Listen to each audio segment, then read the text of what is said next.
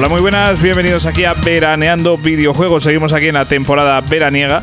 Y en esta ocasión vamos a hacer una cosa muy distinta y de hecho que yo creo que podemos repetir en el futuro, ya en la cuarta temporada, porque creo que es una sección muy interesante. Hoy vamos a hablar de juegos retro, algo que ya aquí en Explorando Videojuegos la verdad es que hemos hecho en varias ocasiones, pero en una sección nueva que se llama El Retródromo. Una sección en la que contaremos con un invitado que ya ha pasado por nuestros micrófonos y que va a pasar más a menudo. Yo creo que va a pasar más a menudo. Pero bueno, el que nunca falla, el que nunca. El que siempre está aquí conmigo, vamos, es el bueno de Jesús. ¿Qué tal, tío? ¡Pum! Pues nada, mira, aquí un día más, veranito, buen tiempo, dicen. Demasiado, demasiado, buen tiempo. Demasiado. Es que, tío, a mí me jode, a mí en lo personal me fastidia mucho cuando. Me, que yo, yo respeto el team calor, yo lo respeto, ¿vale? Yo, oye, que, tú, que tú sudas con lo que tú quieres, ¿vale? Pero, pero, tío, ¿Qué ganas tengo de que se pase el puto verano, hermano? yo, joder, yo tengo muchas ganas ya de, joder, de otoño, de estar ahí con temperaturas. Yo que salí el otro día a la puerta a sacar los perros y me pasó y me pasó uno preguntándome que dónde podía quemar un anillo. Tío, no, no, no. No sé, que, vuelva un poquito más el fresquito, tío. Y lo malo es que. Lo, bueno, que tiene el verano, lo único bueno que tiene el verano, aparte de las terracitas y la cerveza fría, que eso te lo puedes tomar todo el año, por supuesto, es que después de verano viene septiembre y después de septiembre, ¿qué viene, Javi? Pues viene nuestro mes favorito, octubre. ¡Vamos! ¡Coño! y ojito, cuidado, que, que estamos preparando cosas. Y como nos salgan bien, que todo apunta que sí, yo apunto a que va a ser nuestro mejor mes de Halloween en lo que llevamos de explorando videojuegos. Ahí lo dejo. Pues sí, así que estad muy atentos, que se vienen cositas muy grandes. Pero por ahora seguimos aquí verano, seguimos sufriendo. Que, las tenemos chicas, tampoco te vengas arriba, tío. bueno, eh, ahora mismo que con este calor y demás, lo que nos viene de puta madre, muchas veces teniendo un poquito más de tiempo libre, es coger nuestras consolas antiguas. No sé si, si lo haces yo, al menos sí, pero me pongo ahí con las consolas antiguas y me pongo a disfrutar de grandísimos clásicos, tanto que he jugado como que me he perdido, ¿no? Y el grandísimo experto de lo que es el retro es nuestro gran amigo, el bueno de Ricky. Ricky, ¿qué tal? Bueno, grandísimo experto, tampoco. Bueno, joder. tío, no te vengas abajo, tío, tú di que Mira, es un hombre que, que, bueno, eh, tenéis su canal de Twitch que es Ricky Retro y tiene un montonazo de, cosas, de, de, partidas, de juegos súper complicados que yo desde luego no me podría pasar, ya, lo voy y que por supuesto podéis seguir no solamente en Twitch, lo podéis seguir, seguir por Twitter, lo podéis seguir por TikTok y si queréis lo podéis seguir también por la calle, que el chaval está bueno. yo me dejo, yo me dejo. Pero mejor avisad de que le estáis siguiendo porque si no igual llama a la policía y tampoco queremos ahí problemas. En fin, eh, Ricky, ¿qué tal el veranito? Deseando que termine. Yo soy como. Yo creo que aquí en el de videojuegos, pocos, ¿eh? Pocos queremos. Además, octubre eh, hay que. Este, eh, estoy esperando el, especial de Halloween de octubre. Pues sí, pues sí, a ver. A ver me voy de vacaciones. Ah, bueno, pues mira, es un buen mes, ¿eh? Fuera de coña. Retregando, haciendo, haciendo ah, daño, Es un mes buenísimo porque además los precios, el clima, a mí me parece ideal. A mí me parece totalmente ideal. Pero bueno, eh, Ricky, estás listo ahí con un montón de juegos, ¿no? Grandes recomendaciones y. Sí, ya tengo que apuntar 18 juegos, ¿no me dijiste? Joder. es que me, lo, creo, ¿eh? Yo, me lo creo completamente. De hecho, Javi, no sé tú qué opinarás, yo preferiría que empezara directamente Ricky. ¿eh? Hombre, por supuesto, que además estamos escuchando la canción de, del primer videojuego del que va a hablar y un videojuego que, que tú, Jesús, personalmente tienes mucho cariño. Así que vamos a por ello. Ricky, cuando quieras. Bueno, pues mm, el primer juego del que voy a hablar fue uno. Bueno, yo, yo voy a decir que la, lista esta de juegos me la he tomado en plan eh, juegos que me marcaron a mí, ¿vale? Más o menos. Y uno de los primeros que me marcaron, como a mucha gente, es el, el Alex King Miracle World que venía dentro de la, de la Master System, en la memoria. Ya ves. ¿Vale? Y además que yo venía del, del Amstrad CPC 464 que cargaba los juegos en cintas de cassette. Mm. Y claro, tardaba unos 20 minutos, un cuarto de hora en cargar un juego. Y eso Permíteme cortarte un momentito, porque yo, en mi afán desde pequeñito de ser gilipollas, ¿vale? Porque desde, cuando mi madre fue a hacerse para ver si era niño o niña, le dijeron lo que es gilipollas. y, he cumplido, ¿vale? Hasta hoy he cumplido. Y claro, yo también tuve ese mismo Amstrad, que, que es de mi, de mi, yo diría de mi primer recuerdo. Y yo decía, si esto lee cintas de cassette, por cojones, si yo meto una cinta de camela me sale un juego. Y no, ese fue mi primer chasco en la vida. sí, suena más o menos igual. y, un juego. Pero claro, yo venía de eso, de esperar a las cargas y eso de encender la consola y jugar, no esperar a que cargue el juego, eso ya era como el primer avance en, eh, los videojuegos. Absolutamente. Y nada, ¿qué decide el Alex Kidd? Pues que fue en realidad fue la primera mascota de Sega. Sí, cierto. Fue la primera mascota fue uno de los juegos más reconocibles y famosos de la Master System 2. Es un, plataforma clásico de scroll lateral, ¿vale? Y venía a competir con Super Mario. Porque recordemos Super Mario fue anterior, en la, en la Super en la Family NES, La, anterior a la NES. Eh, y además tenía muchas variantes, porque cogías una moto, eh, un helicóptero, una lancha. El bastón mágico. El bastón mágico. Y lo, lo, lo, más especial que hacía el juego era que los bosses los mataba jugando a piedra, papel, tijera. Eso a, mí me, eso a mí me reventó la cabeza porque ya no dependía de tu habilidad, sino al factor pura potra que como no fuera contigo la cagabas. Bueno, potra potra en realidad no, porque, porque tenía su secuencia. ¿Ah, sí? Ah, eso yo no lo sabía. Sí, sí, sí. Tú sabías, sabía, si lo memorizaba, yo de pequeño me cogía un papel y un lápiz y decía, uy, este me ha sacado primero papel, lo apuntaba. ¿Sabes? Y cuando si te mataba y lo ibas a empezar, pues llegaba y decía, este me saca primero papel. ¿Sabes lo que te quiero decir? Ah, estaba, estaba escristado, yo eso no lo sabía, yo pensaba que, era, era suerte absolutamente. No, no, no, no era aleatorio. De hecho, si, si ah. buscas ahora en internet hoy en día, eh, si busca eh, cómo matar a los bosses, te, dice cómo. Te dice todo lo que van a sacar y te lo puedes pasar el tirón. Anda, la hostia. Yo eso no lo sabía, tío. Yo pensaba, yo pues desde siempre pensé que era aleatorio. No, no, no, no. Hijo de puta. Pues no, he muerto yo veces. tenía, tenía su patrón, tenía un patrón. Y ya sabes lo que dicen sobre esas cosas. Donde manda patrón no manda marinero. está claro. Y normalmente el patrón es una mujer. Absolutamente. Los que estéis casados lo sabéis y los que no lo sabréis. como, como curiosidad, ¿vale? Porque a mí me encanta, bueno, ya me vais conociendo sabéis que me encantan las curiosidades. De los... Y a nosotros, que, no las traigas, así que.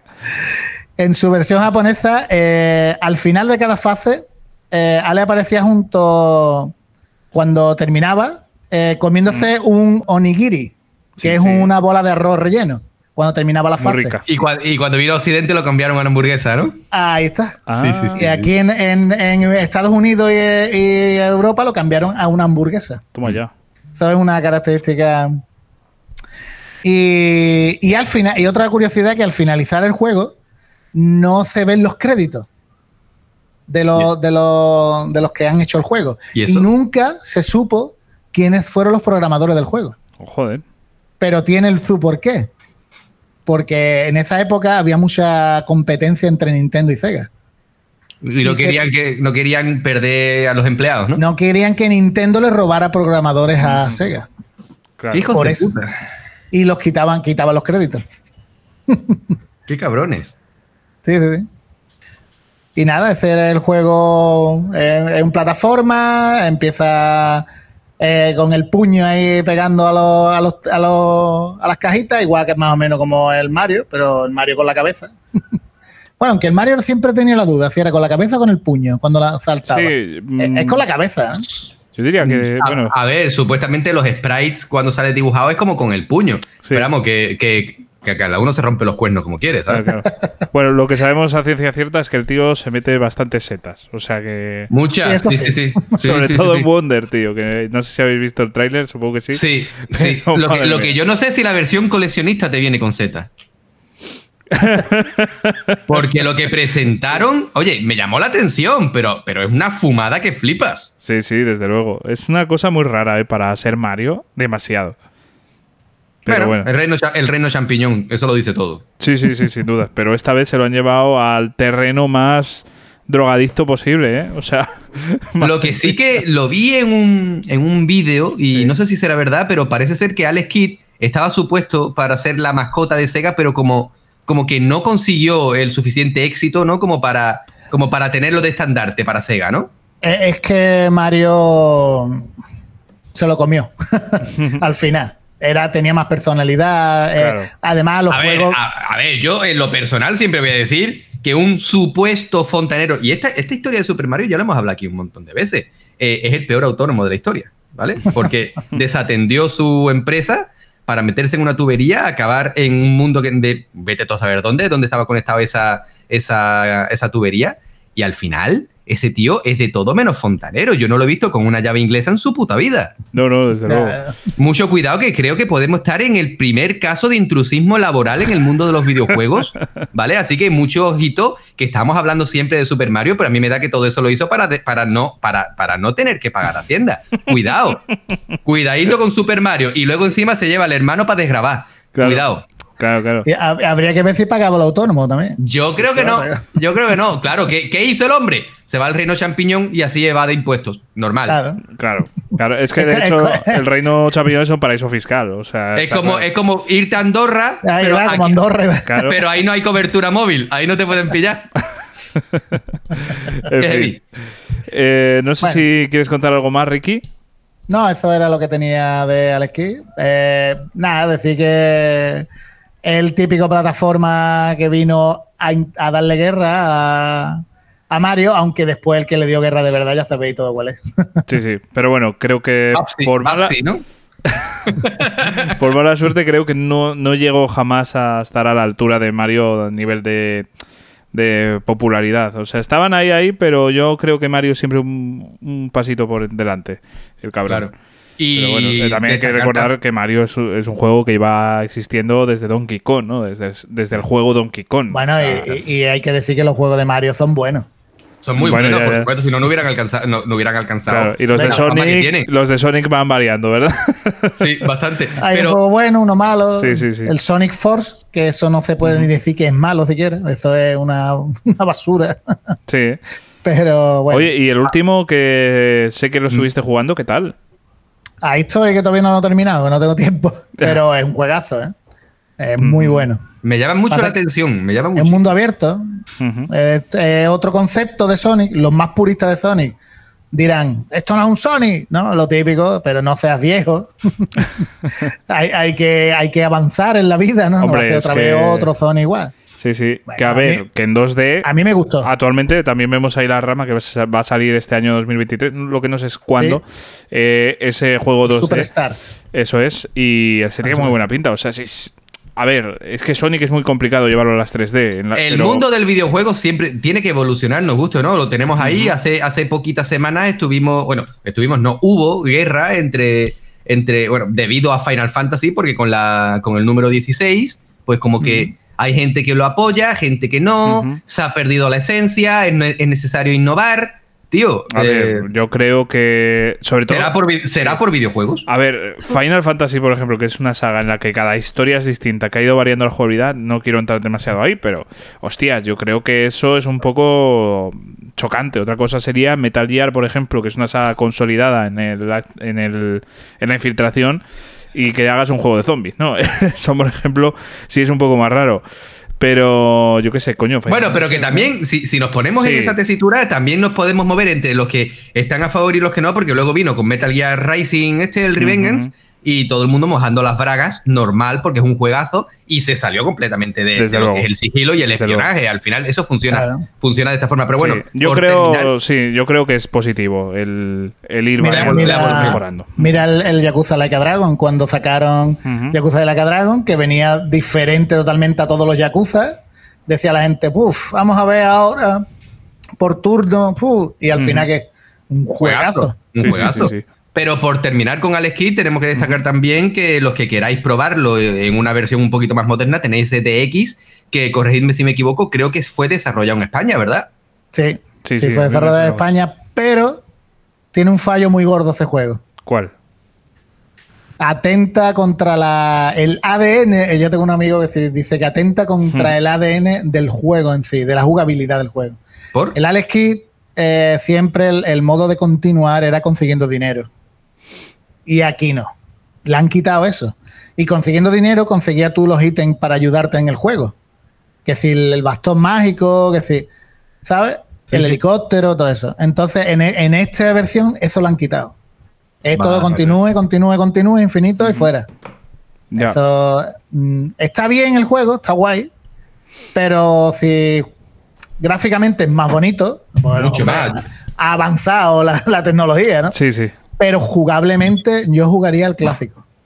Bueno, es verdad que en ese, en este, en este remake en cualquier momento puedes pasar también al, modo original, ¿no? Pero sigue teniendo, sigue teniendo las mismas taras que el remake, claro, le, das al L, creo, el LT, creo que era. Bueno, yo es que lo tengo en equipo. Eh, y cuando le das te cambia la pantalla, estás así uh, y se pone antiguo. Bueno, eso lo hacen también los Wonder Boy, el Dragon's Trap creo que también. Y claro, pero en lo que es la jugabilidad no te la cambia. Ya, ya, ya, ya, ya. Bueno, ¿sabes cuál lo hacía también? Lo que pasa es que, fíjate que tengo la versión que lo hace, pero nunca lo hice. el...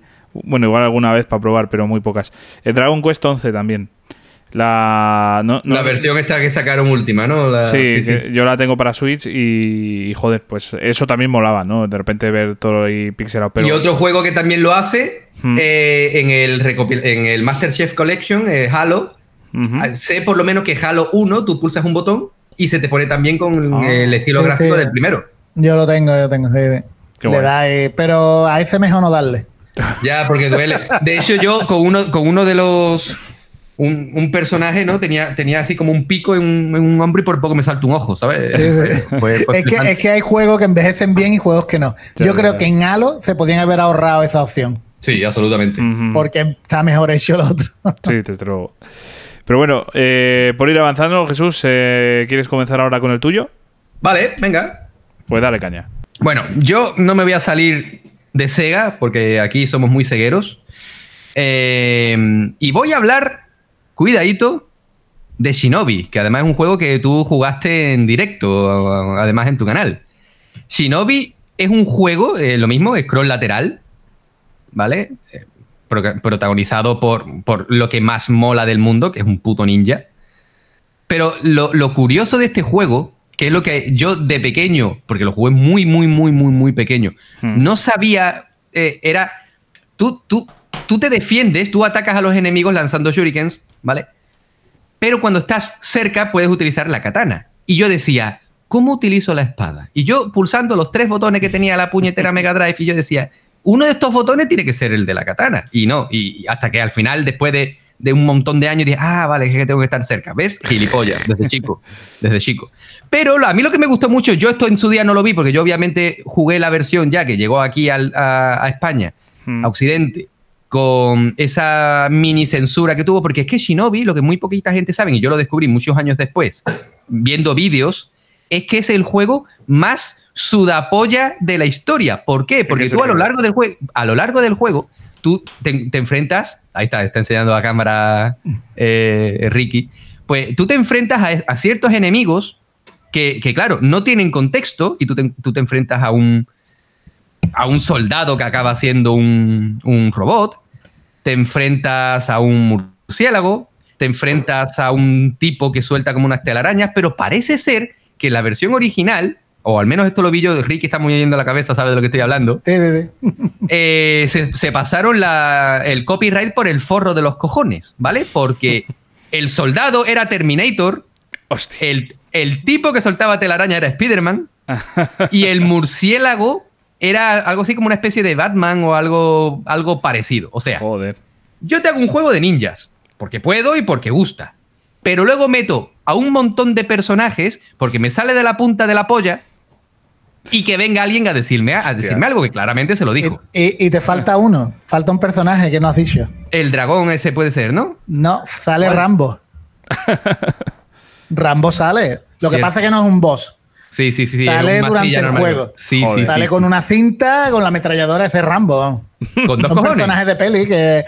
eh, Pero lo que pasa es que, que, bueno, sigue, sigue contando. No, no, no, no, sí, sí, no, pero es, es- es verdad, yo- no me acordaba yo de eso. Es decir, se pasaron todos los derechos de autor por el forro de los cojones. Eso es genial. Eso solamente lo puede hacer un ninja y, y- y con Sega por detrás. Pero claro, era un juego que, que muy al estilo Street of Rage, Golden Axe y todo el tema, pues tú te podías, tenías el botón de saltar, el botón de, atacar y un botón especial para hacer esos ataques especiales que eran súper guapos y que podías cambiarlo.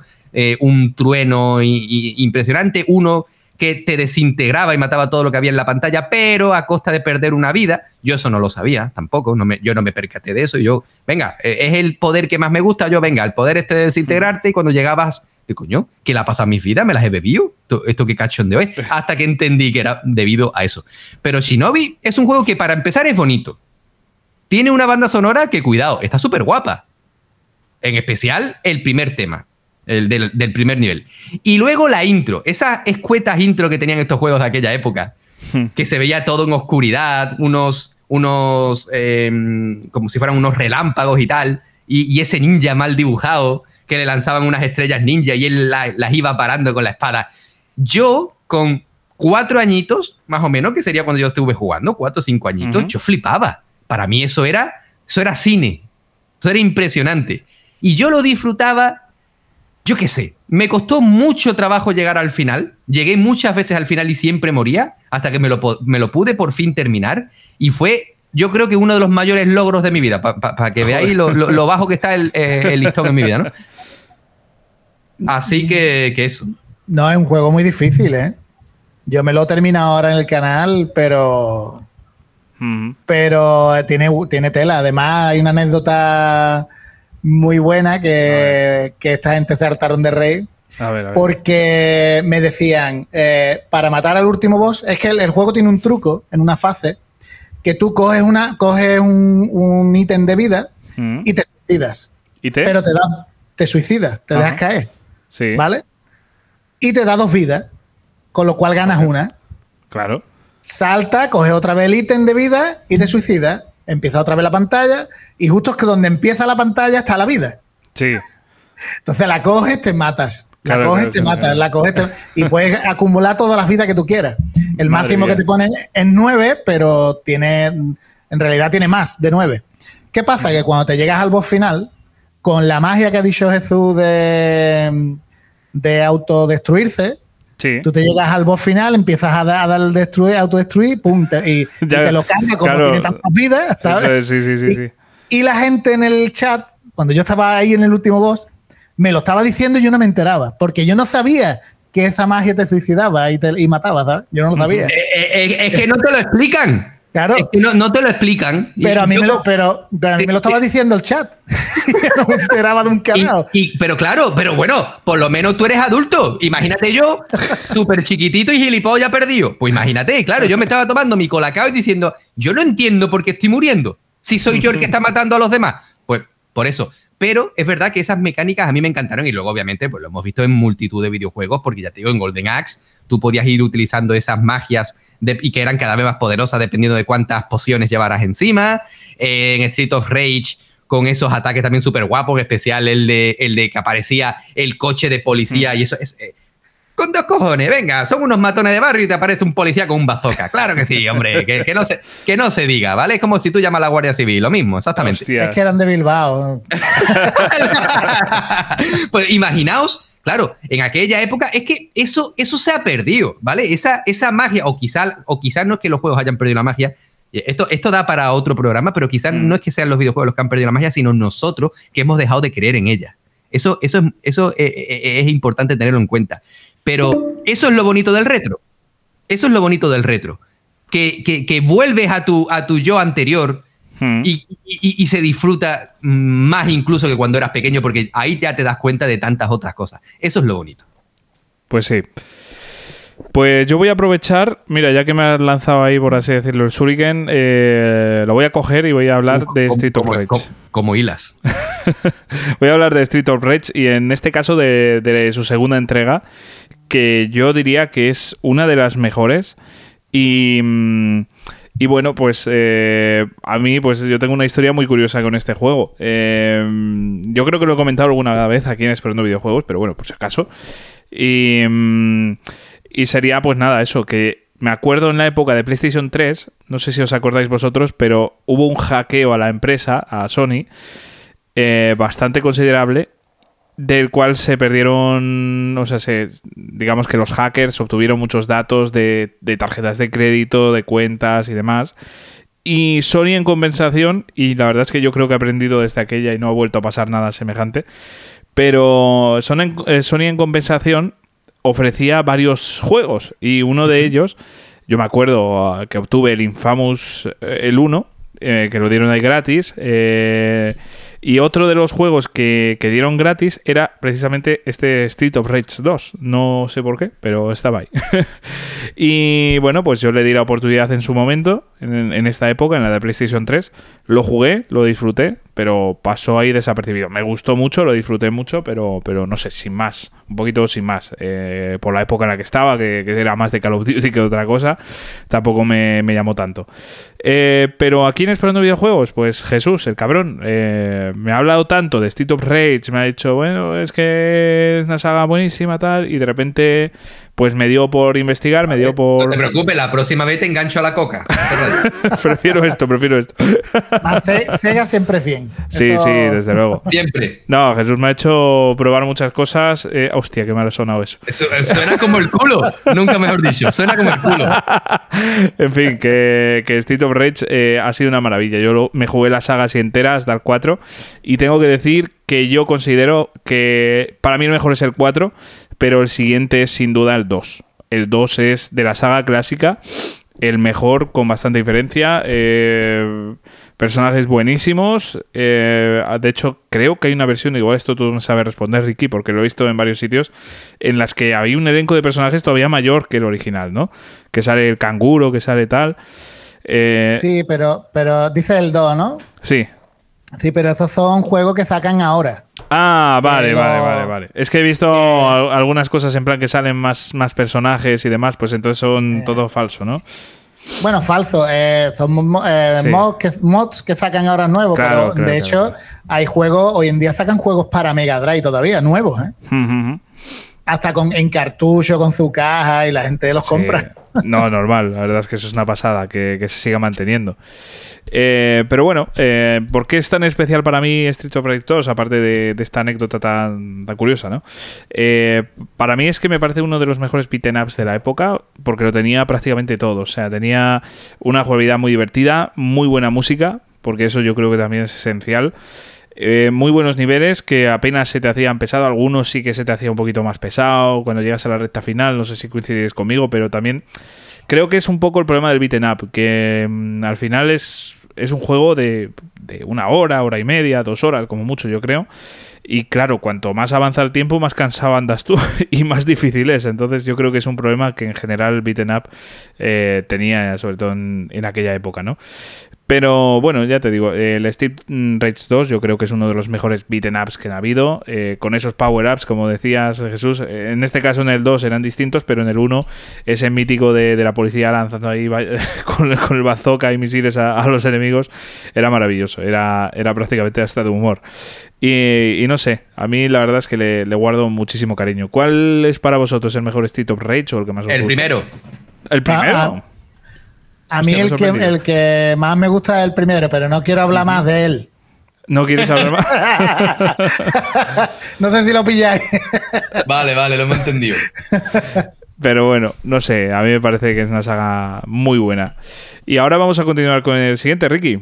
Bueno, pues yo el siguiente eh, me, me remonto a- al principio del todo, cuando tenía el Astra en CPC, Mm, porque es un juego de Astra en CPC. Joder. Se llama O Mommy. O O Mummy. O O De momia. momia. eh, la momia, ¿vale? Eh, es un juego de, Oh esa- Mami, de que, que igual eso lo encontramos en, en otro sitio un poco distinto. No, mami no, mami no. Pa- papi chulo. es un juego desarrollado por Game Software y publicado por Amsoft 1900 de 1984. No sé eh, qué estabais haciendo vosotros. Yo, toda- yo todavía eh, no era ni una idea. A mí me faltaban nueve años para nacer. Bueno, yo, yo como nací en el 77, pues... Ah, yo, ah, yo no, bien, lo tuve ¿eh? con, bueno, lo tuve con unos 10 años, por ahí me compré el ordenador, ¿vale? ¿Qué pasa? Que este juego se incluía en un paquete de software gratuito que te venía con el ordenador. Entonces tú imagínate, si en la época de Mega Drive no teníamos juegos para jugar, imagínate en la época del Astran. Entonces reventé el juego. ¿Vale? Eh, el juego gráficamente, como casi todos los de Astran, y más, eh, un juego de primera jornada de Astran. Imagínate gráficamente era muy. Vamos, si lo queréis ver, pues en cualquier YouTube, en YouTube, cualquier vídeo podéis verlo. O Mommy. Eh, era una especie de Pac-Man, ¿vale? Y en cada, en cada fase tú te metías dentro de una, de una pirámide, ¿vale? Porque a ti te habían mandado el, el, ¿cómo se dice? el Museo del- de Londres, te había mandado a, a rescatar a unas momias, ¿vale? A, a, Egipto. Entonces, el juego sorprendía porque te- jugablemente era muy bueno. Y eso era una especie de Pac-Man, con, y- pero con cosas añadidas diferentes al Pac-Man. Tú rodeabas un sarcófago con las huellas que ibas dejando y entonces lo abrías. Pero dentro de cada sarcófago podía aparecer cualquier cosa o nada. Había veces que no aparecía nada o te aparecía una momia y te perseguía, como en el Pac-Man los fantasmas, ¿sabes? Y tenías que encontrar la llave y la momia que tenías que rescatar en cada fase. Una vez que las tenía las dos, ya se te abría la puerta y pasaba al siguiente nivel. Y así constantemente. Gráficamente era bastante pobre. Eh, los sprites eran muy pequeñitos y, y solo había un tipo de enemigo que eran las momias. Eso sí, el control era, era muy bueno para ser de esa época. La música era todo el tiempo la misma música. Joder, todo el Desde- juego. Hostia, To- No, pero, pero todo el juego desde el menú del juego. Uf. Empezaba la música madre mía. y tú empezabas a jugar y la música seguía desde cuando empezaba y en bucle. Todo, todo el rato la misma música. Eh, y se basa en un tema infantil llamado eh, Las calles del Cairo. Es un tema infantil y está todo el rato, todo el rato igual. Todo el rato igual.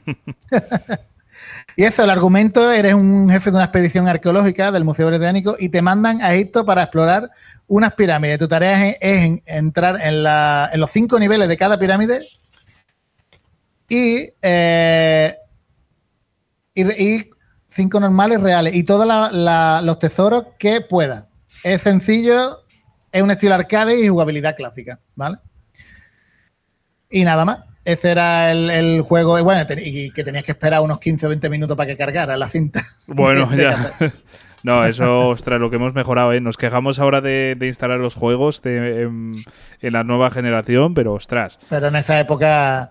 Bueno, y hay que decir también que han Sí. sacado una versión nueva para Mega Drive, ya con gráficos mejorados, pero la han sacado hace muy pocos años. Con Ya. mejores gráficos y eso. Porque ese Y juego ha puesto, fue. ha puesto más canciones, tío, porque con una. es- es Creo- pre- preocupándonos por lo, por lo importante, Hombre. sí, señor. Lo, lo probé, lo probé, pero no recuerdo si tiene más canciones. No, cre- diría que sí. Eh, la- espero, porque, hostia, a mí me parece una cagada, tío. Un, un apartado sonoro con una puta canción. uf, madre mía.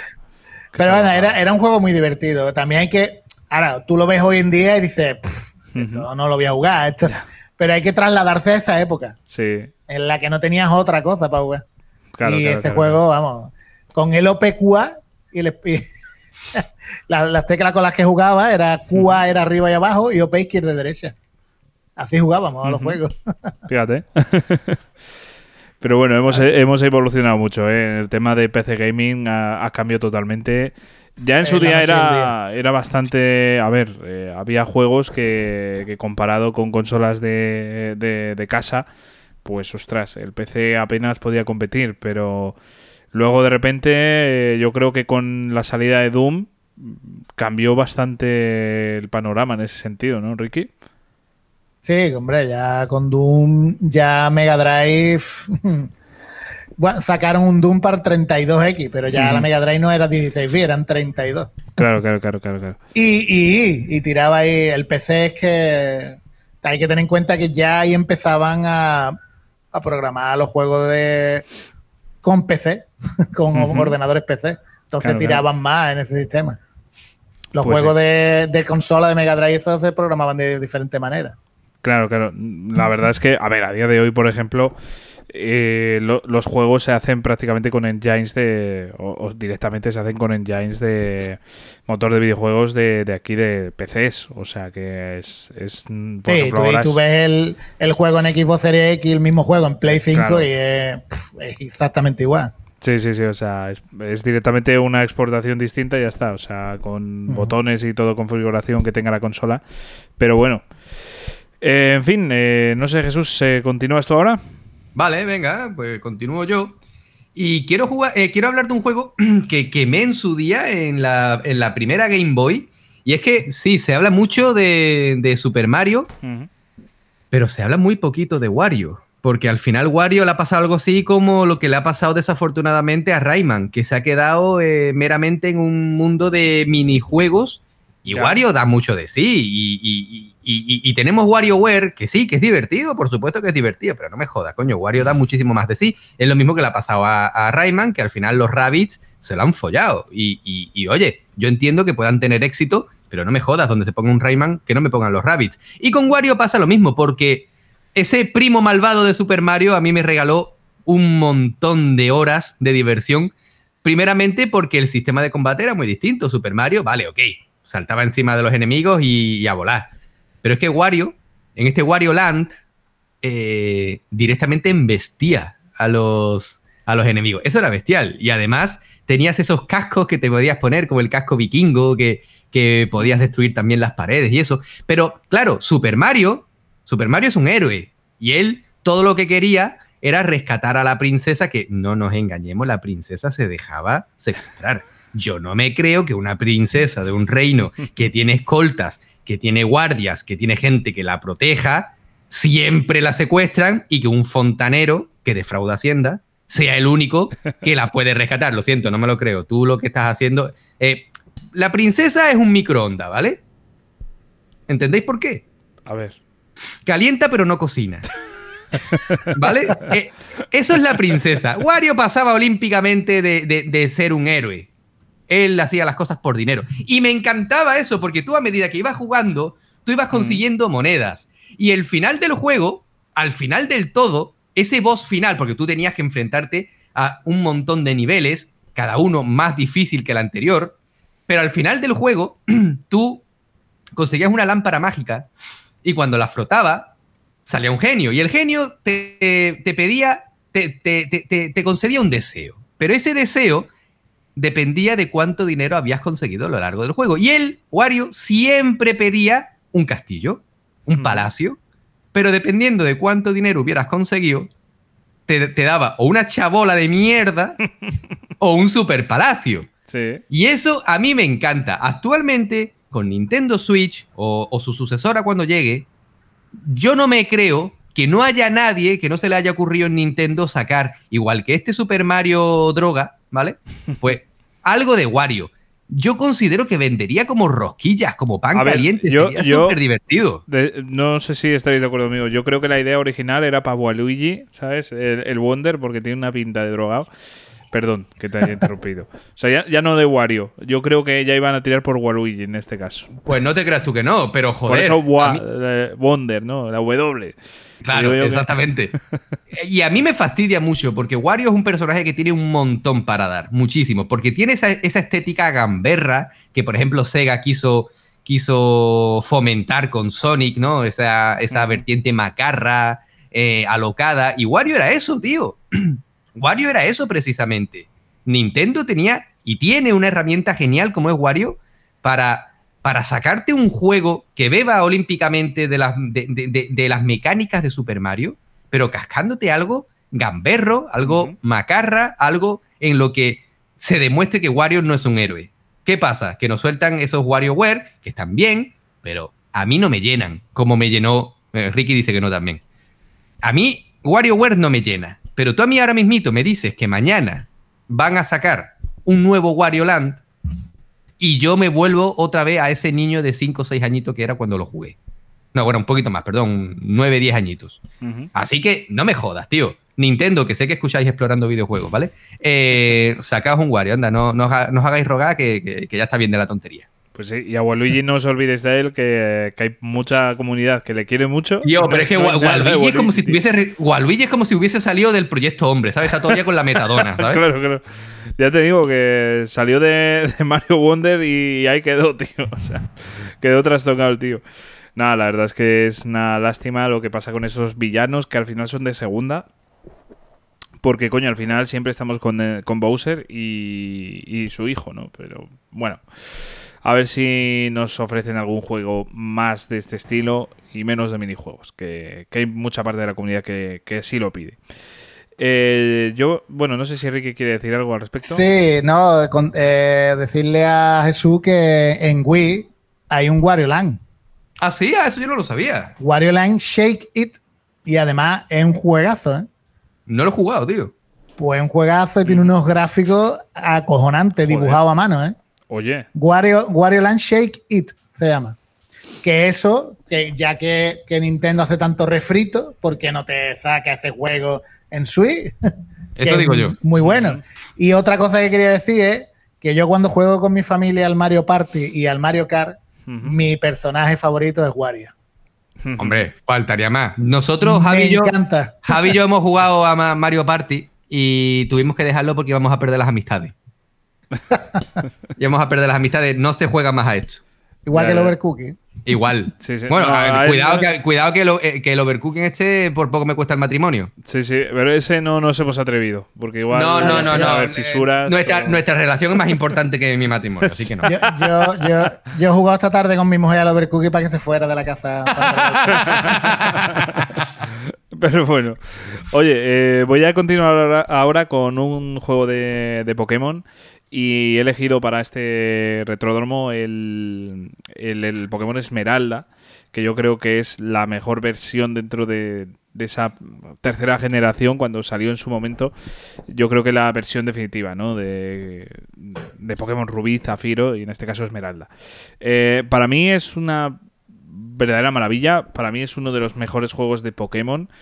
Y sí, a día de hoy tenemos incluso la versión de Rubí, Omega, Zafiro, Alpha pero, ¿qué, os voy a decir? Pero no, no, gracias. Es que el, Zafiro, concretamente, voy a hablar del Zafiro.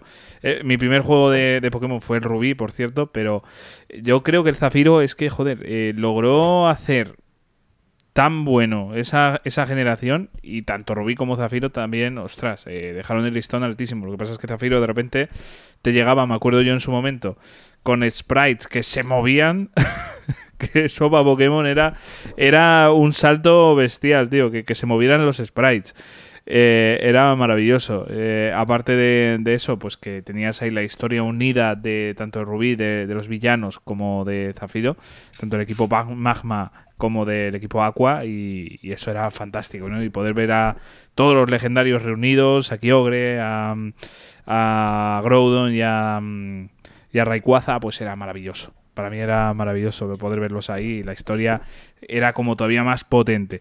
Pero lo que hacía grande a esta generación, yo creo que son los Pokémon, que para mí son, junto a la primera, los mejores que hay. O sea, yo lo siento, pero los diseños yo creo que han ido como empeorando. Llegaron al culmen ahí en, el, en la generación esta de la tercera, pero de ahí han ido para abajo, para mi, para mi gusto.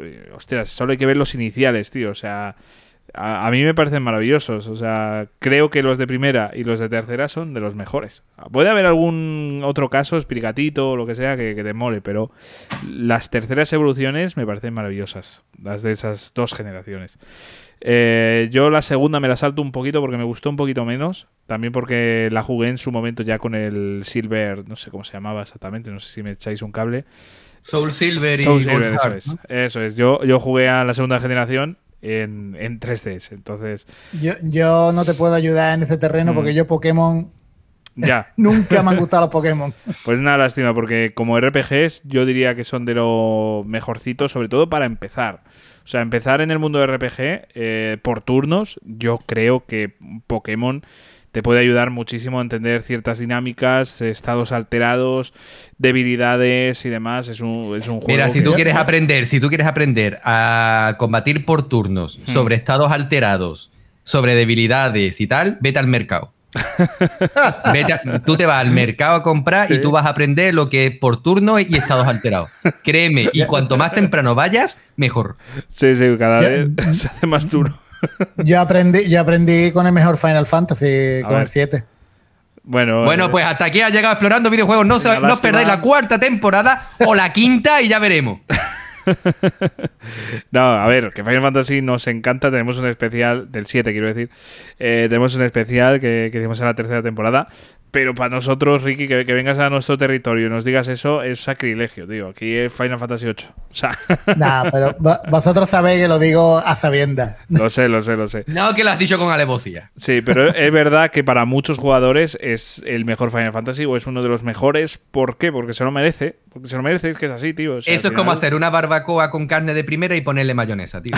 no, joder. No, pero la, historia es muy la buena. Historia, la historia es muy buena. Eh, la traducción es genial. Qué cabrón. La, traducción. No, sí, por supuesto. Final Fantasy VII es un juegazo que por eso hicimos un especial. y en la cuarta temporada, ¿algún especial de Final Fantasy caerá? Yo creo que sí. A ver. Yo también lo creo. Tú, lo crees, yo lo, tú lo crees y yo lo sé. pues ya veremos, ya veremos poco a poco. Pero desde luego, Final Fantasy va a haber de cojones. como siempre, como en cada temporada. Pero bueno, de Pokémon poquita cosa más que comentar. Simplemente decir que es un juego que le tengo un cariño espectacular. Eh, es el que hizo que, bueno, mi primer contacto con los RPGs.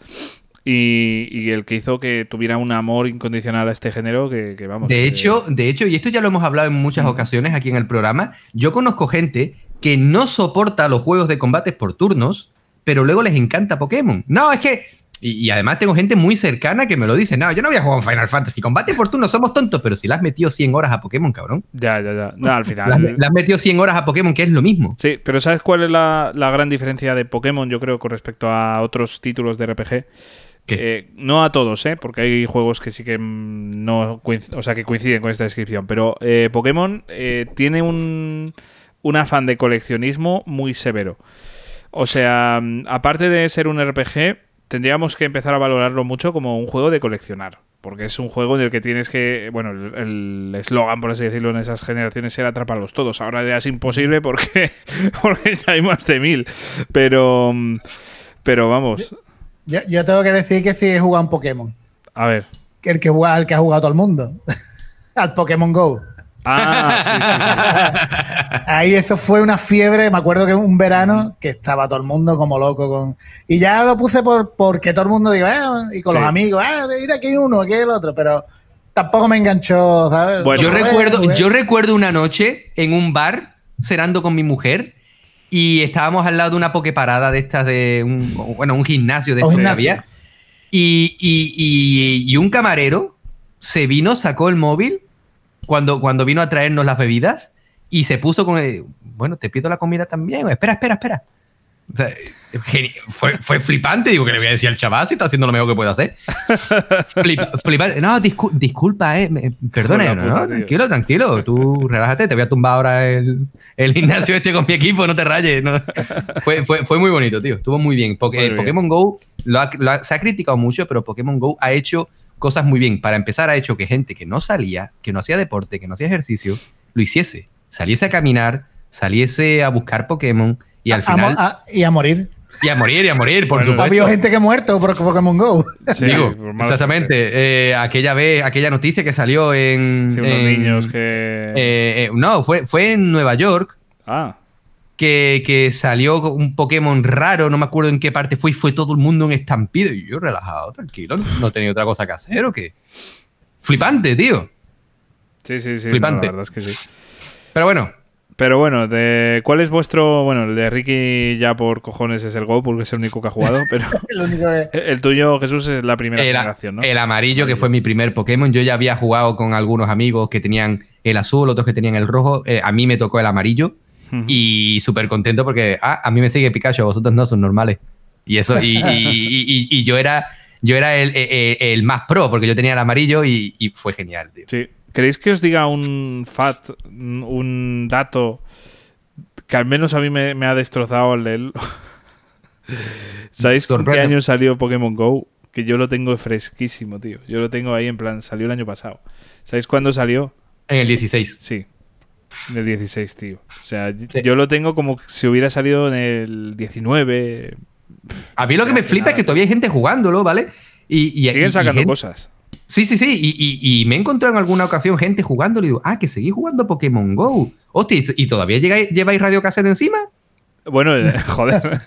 Yo, por ejemplo, estoy jugando un juego que salió, creo que antes, me atrevería a decir, ¿no? Que además, Jesús, ya te lo he comentado. Estoy jugando ahora mismo así en el móvil al. El Final Fantasy, el, Brave Exvius. Eso es. Entonces, joder, eh, yo diría que salió antes ese. Mm. O por ahí, ¿eh? Yo te diría que no, ¿eh? Yo diría que salió más tarde, ¿no? Puede ser. Es que no sé, yo de fechas soy bastante malo. Pero yo me acuerdo de jugarlo en su momento y, ahí estoy otra vez dándole caña, ¿no? Yo lo tengo instalado, yo lo tengo instalado desde, desde casi desde que salió. Lo que pasa es que no lo juego. Es que, bueno, es un juego muy largo, además con todas las expansiones que, ha tenido. Pero, pero bueno, una. Vamos, es una maravilla. Eh, a ver si. Ya tengo curiosidad a ver de cuándo salió, porque. Lo, que sí es cierto que Pokémon es la gallina de los huevos de oro para Nintendo. ¿eh? Desde luego. Eso es brutal lo que vende.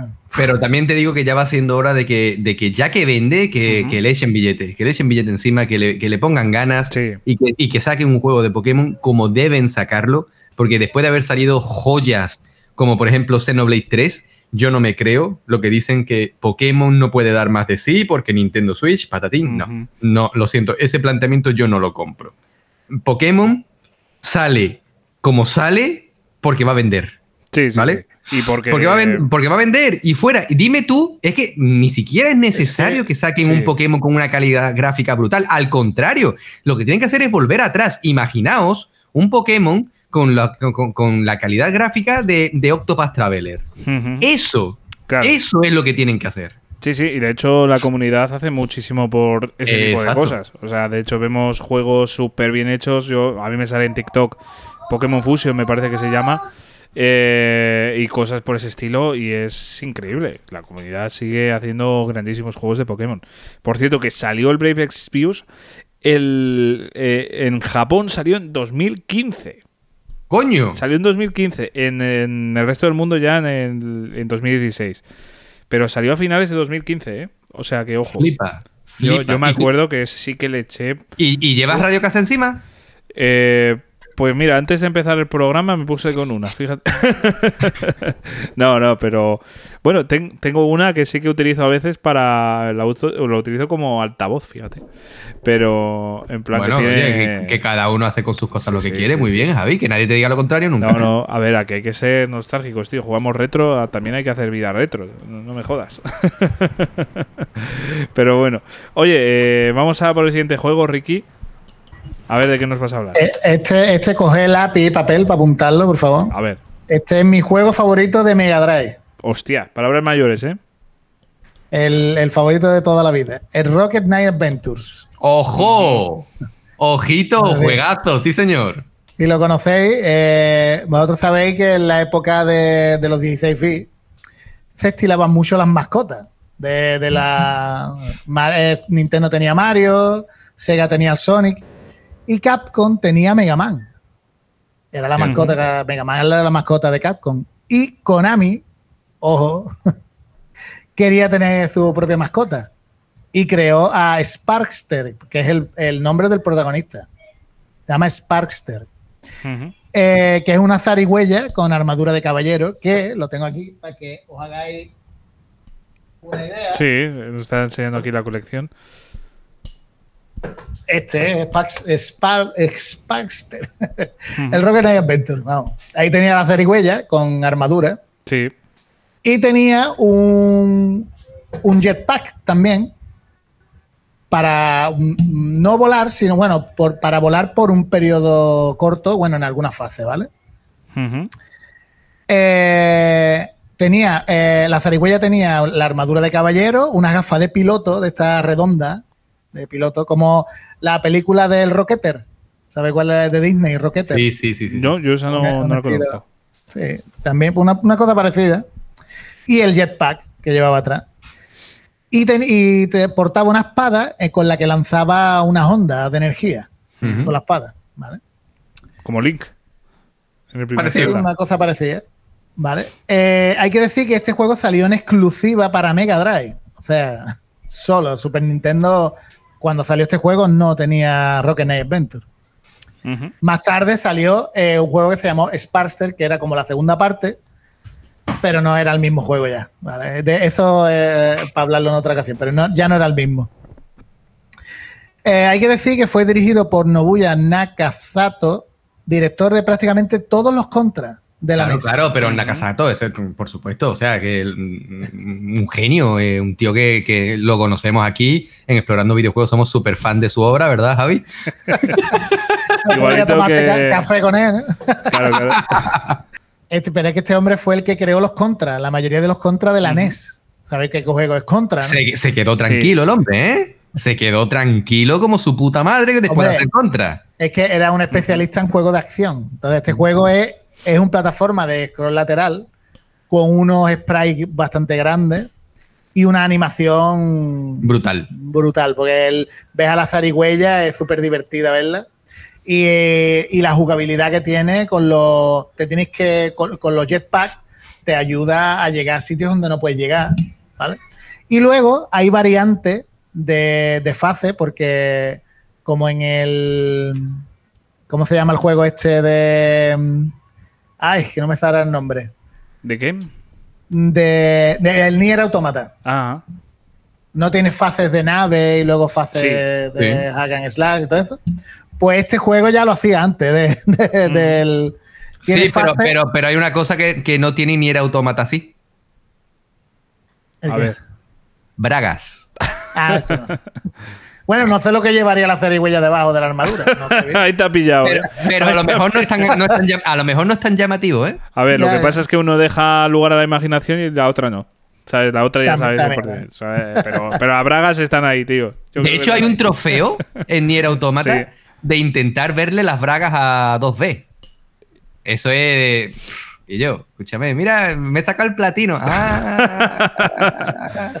Ahora, ahora, ahora sé sincero. Ese, ese trofeo está en tu colección. No, Ah, pues mío no sí. lo está, no lo está. No, mi no- colección no no lo está. está porque además tú cuando intentabas eh, mover la cámara para, para verle por debajo del vestido, eh, giraba. 2B eh, intentaba taparse. Es como que tienes que, buscar la forma para, para que no se tapara. Yo lo intenté un O, par de o veces. era intentándolo cinco veces. no sé. Algo de eso. Yo lo intenté Sí, un yo par de veces era- por, la, por la risa. Digo, escúchame, no me la quiere enseñar, que te por culo. Y, y pasé del tema. Yo, yo lo hice por el meme de trofeo, tío. Es- Ya, ya. Que, Sí, sí. Javi, que no, te- que no pasa nada, No, tío. no, que, no. estamos, que vivimos en una sociedad liberal y que, que, tío, que, que no te tienes que avergonzar de ese tema, ¿eh? Decídnoslo, chicos.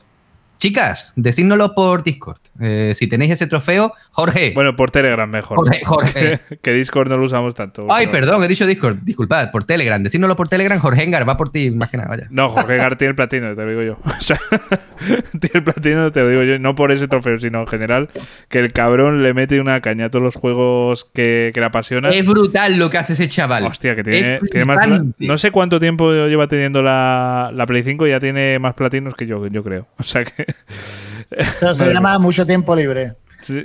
No, mucha pasión. Yo, más que tiempo libre, mucha pasión. Porque. Mucha pasión, porque Sí, la sí. verdad es que Jorge le pone. Le pone y, y yo creo que en nuestro, eh, eh, en nuestro Telegram hay gente con muchísima pasión por los Mm. videojuegos, que es lo que nosotros buscamos, ese Pues buen sí. rollo, ese, e- e- ese afán por querer hablar de una manera sana, porque la verdad es que en nuestro canal de Telegram no hay toxicidad, no hay guerras estúpidas, no hay tontería, es simplemente pasión por los videojuegos, diversión, y lo digo yo que lo leo, pero no participo.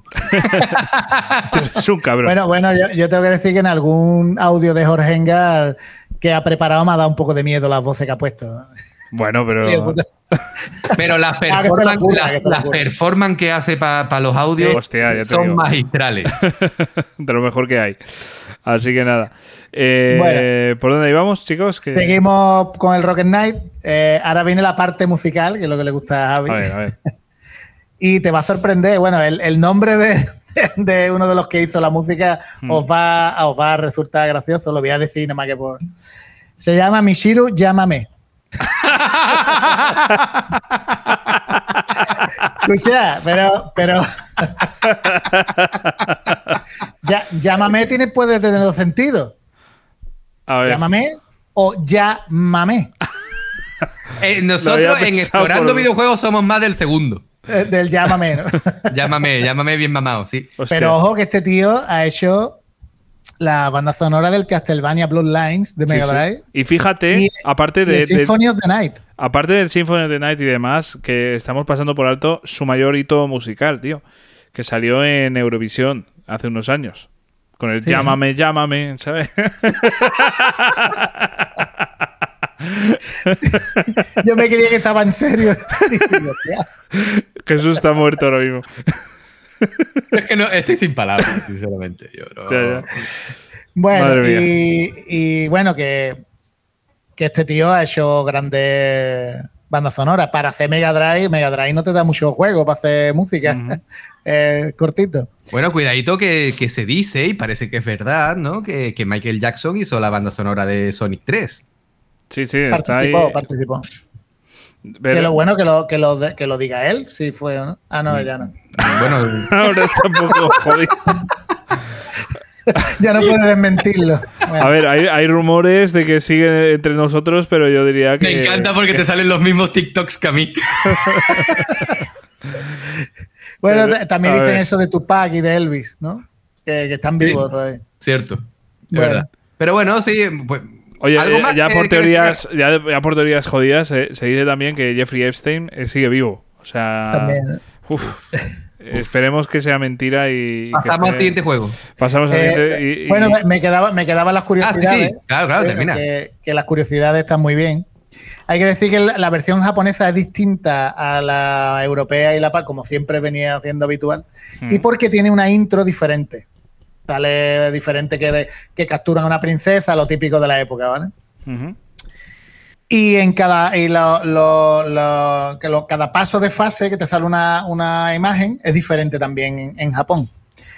Y luego en Estados Unidos fue la que más modo de dificultad ofrecía. No sé por qué, pero bueno. Y en la fase de Matamarciano, de estilo Matamarciano, se le hace un homenaje a un personaje de la saga Gradius, porque Konami es mucho de meter personajes de otra saga suya para homenajearlo y eran las típicas barreras defensivas de los jefes finales que nos encontrábamos en la mítica saga de Konami. Hostias. Y por último ya, y ya termino, Sparster, el personaje, aparece en unos cuantos juegos de Konami. ¿Vale?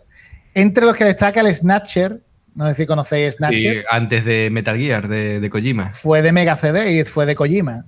Y aparece, perdón, en el bar Outer Heaven. Anda. Aparece el personaje por ahí como una figurita, pero aparece por ahí el Rocket Knight. Mm. En el Snatcher. Que hay que decir que es un juego que hoy en día puede costar más de 2.000 euros. ¿eh? Uf. De Mega CD. ¿Quién tuviera una máquina del tiempo? Joder. Joder. Me compraba yo todos los juegos. Para irte al corte inglés en aquella época y hartarte, de, y hartarte de comprar juegos. No, es que soy coleccionista. Venga, nos vemos. y precintado, ¿eh? Y precintado, claro. Nos vemos, hermano. Hola, hola. Deja eso, vamos, hostia. Pero bueno. Así que nada, y hasta aquí mi juego favorito de Mega Drive. Que si no lo habéis jugado, jugadlo porque no es un juego difícil, ¿vale? No os va a desesperar como otros juegos. Y además tiene, tiene, una versión que sacaron para 360, creo, ¿no? Eso es una mierda. Ya, ya, sí, sí, sí. Además, lo, dieron hace unos años con los juegos de Gold. Sí, es un juego aparte que sacaron en el 2007, creo recordar. Todavía un, juego es un mojón muy gordo. Te digo que la, versión, hombre, si podés jugar al Sparter de la Mega Drive, que fue la segunda parte del Rocket Knight, y después sacaron el mismo Sparter para Super Nintendo, que es el único que hay. También está bien, pero no es este. Este es el mejor que hay. Y si lo podéis jugar eso en una tarde, os lo hacéis. No es difícil. Bueno, yo es que me lo sé de memoria. La otra tarde lo jugué en el canal y la gente me, dice que yo en este juego no parece manco. Digo, es que, este juego me lo sé. ya, tienes el mapa en la, memoria totalmente. Eh, todo, todo el juego este me lo sé de peapa. Y es una maravilla. Si no lo habéis jugado, tenéis que jugarlo. tenéis que jugarlo. Y en modo difícil para ver el verdadero final. Porque el rollo de los juegos retro, que os acordáis, que os dije, todos los juegos retro tienen un verdadero final porque tienes que conseguir tal, tal, objetivo. Pues este hay que jugarlo en modo difícil, no es normal. Pero vamos, no, no, es que sea más difícil, sino que te dan dos vidas menos. Bueno. Es la dificultad. Nada más. Pero vamos, que este juego se puede pasar con una vida. ¿eh? Pero bueno, de todas formas, complicado, ¿eh? ¿eh? Los juegos de Mega Drive en general, hostias, hay que tener una paciencia. Este, este, no es tan complicado. Este es una plataforma que se da. es, agradable de jugar. Prácticamente. es, Konami, es, Konami, O sea, para que te hagas una idea, o sea, comparado con Dynamite Heady. Uf, Dynamite Heady es mucho más difícil. Ah, vale. Vale, vale, vale, Mucho más difícil que este. Vale, vale. Entonces estamos este es difícil. Sí, sí, sí, es difícil, pero a medida que vas avanzando te, te vas memorizando los patrones de, todo lo que aparece en el juego y al final te lo, te lo pasa. Sí, sí, sí, sí, sí, sí, sí, sí. No es tan complicado como el de Dynamite Heady. Dynamite Heady es muy difícil. Su puta madre. bueno. Incluso eh, más, más, fácil que el Castlevania Bloodline, que no, que no es un Castlevania difícil, ¿eh? El Castlevania Bloodline. Que hasta yo me lo he pasado en el canal. Pero bueno. Eh, pues ahí queda esa recomendación y nostalgia directamente para, para muchos. Así que vamos a ir ya con el último juego de Jesús. Jesús, coméntanos. Para mi último juego, avanzamos bastante años adelante y, para ser más exactos, nos vamos a la época de PlayStation 2. Y es que no puedo dejar pasar la oportunidad de hablar del que yo creo que es uno de los mejores juegos que se ha hecho nunca y uno de los mejores juegos de una franquicia televisiva tan importante como Los Simpsons. Porque voy a hablar de Hit and Run, ese GTA de Los Simpsons, que eso es una salvajada de juego. Es un GTA, tal cual, que nos presenta una historia original, eh, súper alocada, como nos tiene acostumbrado la serie, sobre todo en sus primeras temporadas, porque las últimas pues ya, ya perdido un poquito de, fuerza. Que, una cosa te digo, ¿eh? las he vuelto a ver, o sea, tengo demasiado tiempo libre, tío. he vuelto a ver Los Simpson desde la primera temporada hasta las últimas. No sé si he llegado a terminar de todo, pero ando por ahí, ahí. Y eh, he visto muchísimos capítulos que no había visto y tampoco me están disgustando tanto. Me parece que igual teníamos un recuerdo un poco exagerado, ¿eh? De, la gran diferencia que hay con los de ahora. Más o menos sigue la línea y no está nada mal, ¿eh? Sí, puede ser. Sí, pero bueno, eh, en este juego nos ponemos en la piel de, de los personajes principales, Homer, Marge, Bart, Lisa y, ¿por qué no? de Apu. Porque, porque decían, ¿a quién ponemos? Pues ponemos a Apu. El puto Apu que, lo echaron de la serie, tío. verdad. Pues em, en este juego eh, se nos presenta una historia súper graciosa en la que una invasión alienígena hace que los personajes tengan que llevar a cabo misiones súper locas, hmm. en el que el punto principal, diría yo, y que de hecho yo considero un protagonista más es la conducción, porque podemos conducir por distintas partes de, Springfield, no es que esté abierta entera siempre, porque cada nivel tiene un personaje y cada nivel tiene una parte exacta de Springfield, desde el barrio residencial donde viven hasta el centro, el puerto, donde está el casino del señor Barnes, etcétera, etcétera.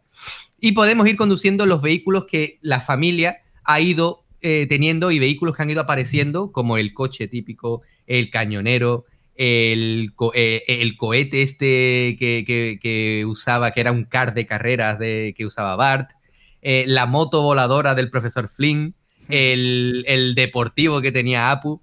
Y, y, además, aunque es cierto que a lo largo del juego se nos puede hacer un poquito repetitivas las misiones, daba igual, porque es que era un juego que nada más que su historia era un capítulo, era una película de Los Simpsons, ¿vale? Íbamos relacionándonos con personajes de todo el juego. Barney, el señor Barnes, Smither, eh, Flanders, todos. Absolutamente. pues creo que ella, eh, de ella no, me acuerdo. Igual no estaba porque igual era antes de que llegara Manjula a la serie. No sé. Posiblemente, no lo sé. Pero o, no la quisieron sacar por... A, lo, mejor, a lo mejor salía y no la recuerdo. Pero sí sé que es uno de los juegos que yo más he quemado en mi vida, junto con eh, Las dos torres y El retorno del rey del Señor de los Anillos. ¿Vale? Son, yo diría que uno de los juegos que yo más he quemado, sobre todo en la época de PlayStation 2, porque es que era divertido y además nos presentaba constantemente carreras donde nos teníamos que enfrentar a otros personajes típicos de la serie y, y lo mejor de todo, por lo que merecía de verdad la pena, es que el último nivel era eh, de Halloween. Oh, qué guay, qué guay. Con zombies por ahí andando, todo era culpa de los extraterrestres me da mucha pena porque es un juego que, como tantos otros, yo me imagino que por temas de licencia y tal está olvidadísimo. Es un juego que no podemos disfrutar a día de hoy. Y desafortunadamente, aunque me encantaría, yo creo que no lo llegaremos a ver en ningún catálogo de como PlayStation Plus y cosas así, porque, o, Game Pass, cosas así. Porque mm, quizás por temas de licencia, porque si tuviesen que, después del éxito que tuvo, si, si ha habido una oportunidad para que volviese, al no volver, yo considero que desafortunadamente no vamos a poder disfrutarlo a menos que que, tengas el original y tal, ¿no? Está enseñándonos Ricky ahí su PlayStation 2, que la tiene ahí impoluta, sí señor. Sí señor.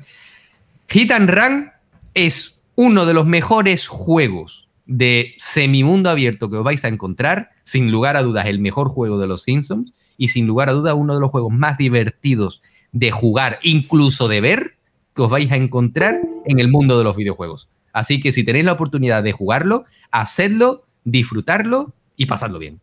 Pues sí, yo creo que fue una especie de, GTA en su momento también, o sea, era una maravilla. O sea, yo, yo lo relaciono mucho con, la época de jugar GTA San Andreas y demás, no sé, le, tengo mucho cariño también.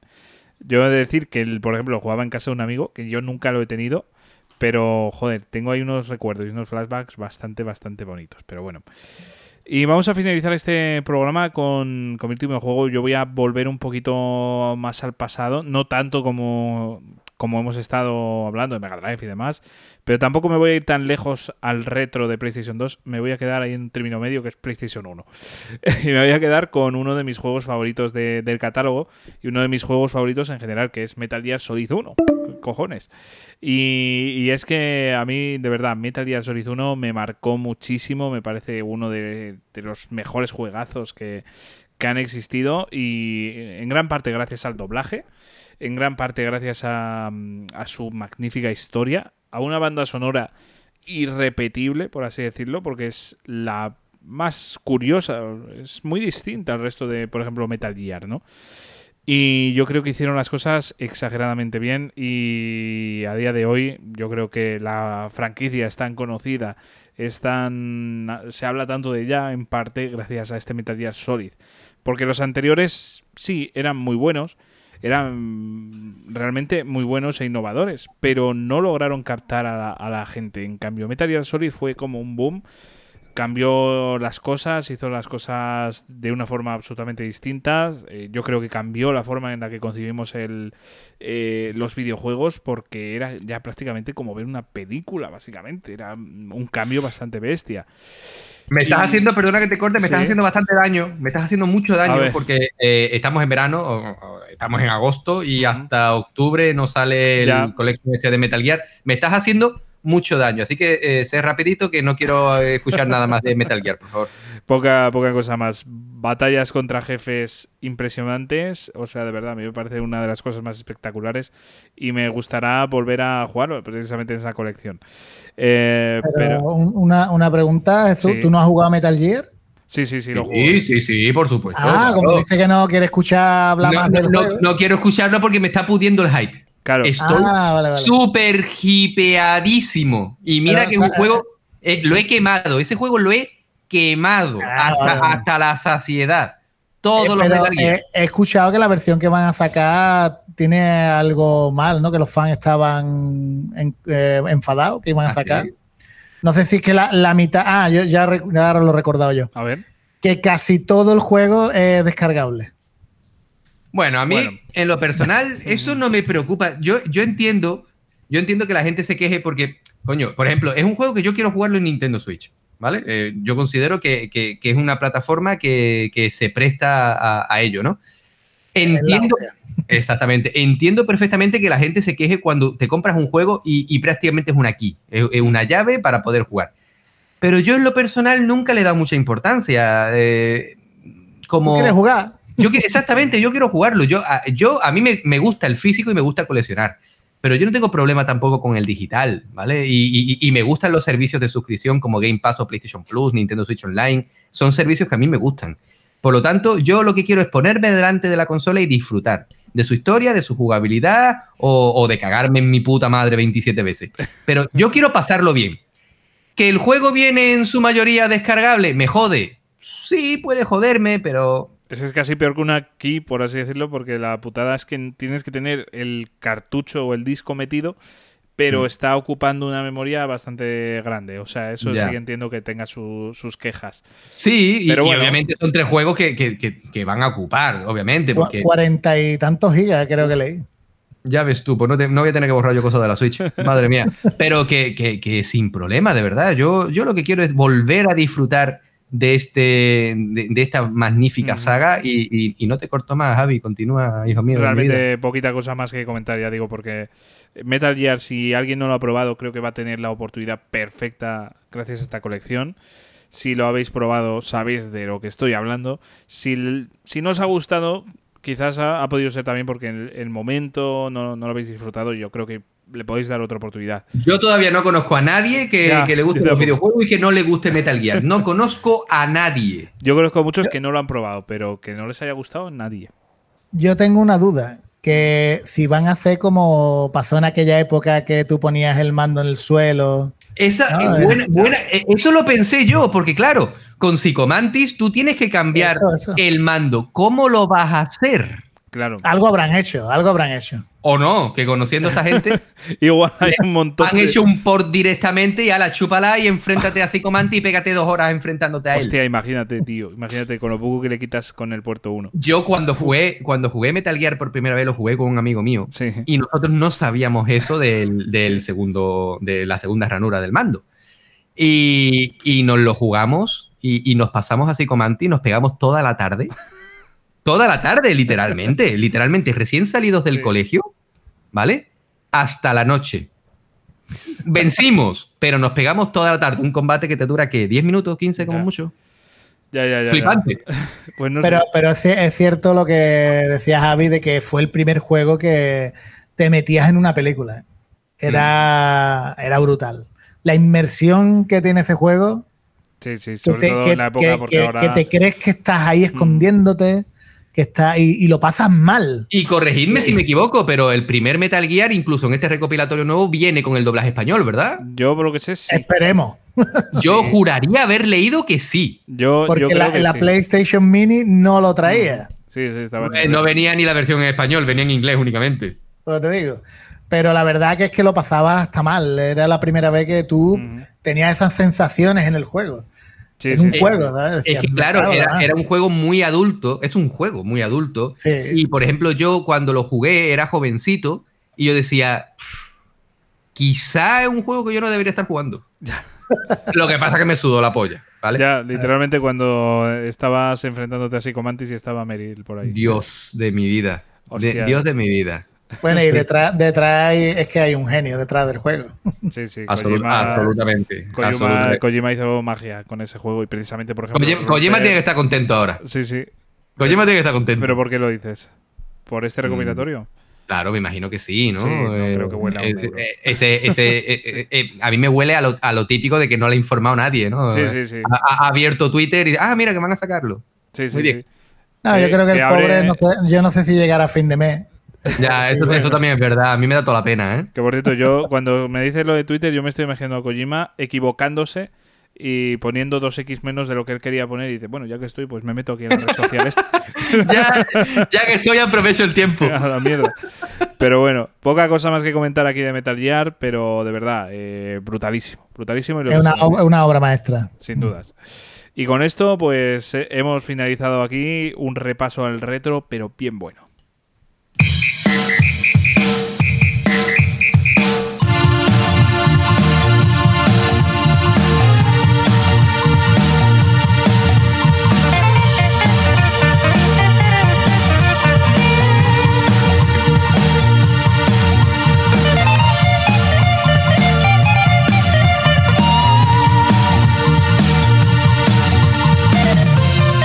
hemos tenido un poquito de todo, ¿no? O sea, desde el retro más clásico y grandísimas recomendaciones eh, hasta pues un retro más actual, pasando por esa PlayStation 1, por la PlayStation 2. Y es que al final el retro es algo tan, se podría decir, subjetivo, ¿no? Porque hay personas que igual ven el- la PlayStation 1, esas generaciones ya con el 3D y dicen, eso no es retro, el retro es eh, gráficos pixel art. Pues yo creo que no, o sea, esto estamos hablando de hace mil millones de años. Sea, éramos unos niños muchos, otros no habían ni nacido. O sea, es, salvaje. No quiero ni pensar en el tiempo porque me deprimo, la verdad. Pero bueno, eh, todos ellos, todos los juegos de los que hemos hablado, sin duda yo creo que merecían estar en este espacio. Y lo que tengo que hacer ahora, sin dudas, es eh, dar las gracias al bueno de Ricky por haber estado con nosotros, por habernos ayudado y dicho un montón de información. Así que, Ricky, de verdad, muchísimas gracias por pasarte por nuestros micros.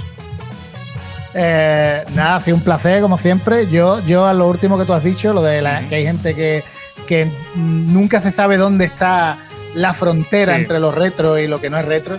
Y yo, bajo mi punto de vista mío, ¿no?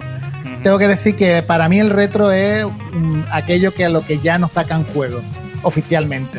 O sea, para ti, por ejemplo, sería la generación PlayStation 3, ¿no? Para, para, mí PlayStation 3 es retro. Para mí, ¿eh? Sí, sí, incluso, bueno, En el momento que dejen de sacar juego en Play 4, ya Play 4 retro. Pues sí, pues sí, sí. Te digo, eh, es que he visto mil millones de cosas, dos generaciones antes de esta, no sé qué, o sea, he visto. Bueno, y hay, hay, en foro hay pelea, que no, que sí, que no sé qué. yo no voy a discutir, yo digo, para mí es eso. Pues Entonces sí. es retro, ¿no? Porque es 3D también. Ya, claro. Entonces, bueno, pues esto es bastante subjetivo y yo creo que aquí los tres coincidimos en que todo lo que hemos hablado es retro y, del bueno. Así que nada, Ricky, lo dicho, tenemos aquí una cita en esta cuarta temporada para volver a hablar de juegos retro seguro. Así que esperando esta llamada, ¿vale? sí, hombre, yo cuando queráis y mientras podamos cuadrarlo. sí, que eso, eso es lo más complicado, pero seguro que lo, lo haremos. Sí, sí. Y nada, yo cuando queráis estoy dispuesto. Y bueno, Jesús, pues muchísimas gracias a ti también. Y ya se acerca la cuarta temporada, tío, ¿eh? Ya está cerquita, ya se está oliendo. Y las ganas que hay ya de cuarta temporada no es ni medio normal. Eh, nuevamente, al igual que has hecho tú, Ricky, te quiero dar las gracias por pasarte por aquí, por, darte, darnos esa sabiduría que tú tienes. Y por supuesto, eh, con este retródromo que hemos inaugurado de manera oficial en esta temporada de verano, queremos transmitiros ese afán que nosotros tenemos siempre de disfrutar de los videojuegos, hasta en, hasta en lo que es retro y lo que no, hay guerra, hay conflicto, mm. hay bronca y discusión. Dejaos de tonterías, poneos delante de una pantalla, olvidaos de los problemas mundanos de la vida cotidiana y disfrutad y pasadlo bien. Muchísimas gracias, nos vemos en el siguiente. A todos vosotros, a todos los oyentes, de verdad, muchísimas gracias por escucharnos, por haber llegado hasta este punto. Y dentro de muy poquito, pues tendremos más contenido. Si queréis saber cuándo y de qué vamos a hablar, pues estad muy atentos a las redes sociales. Ya sabéis que tenemos ahí nuestro servidor de Telegram en el que lo pasamos todos fenomenal. Así que eh, si queréis eh, uniros, simplemente pues tenéis que ir a nuestra red social de Twitter o X o como coño lo queráis llamar. Yo lo sigo llamando Twitter. Y no, no digas X que la gente se confunde. por eso. Pero nada, le dais a X y ahí tenemos un enlace a nuestro servidor de Telegram que es de Explorando Videojuegos. Un fuerte abrazo y nos escuchamos. Hasta luego.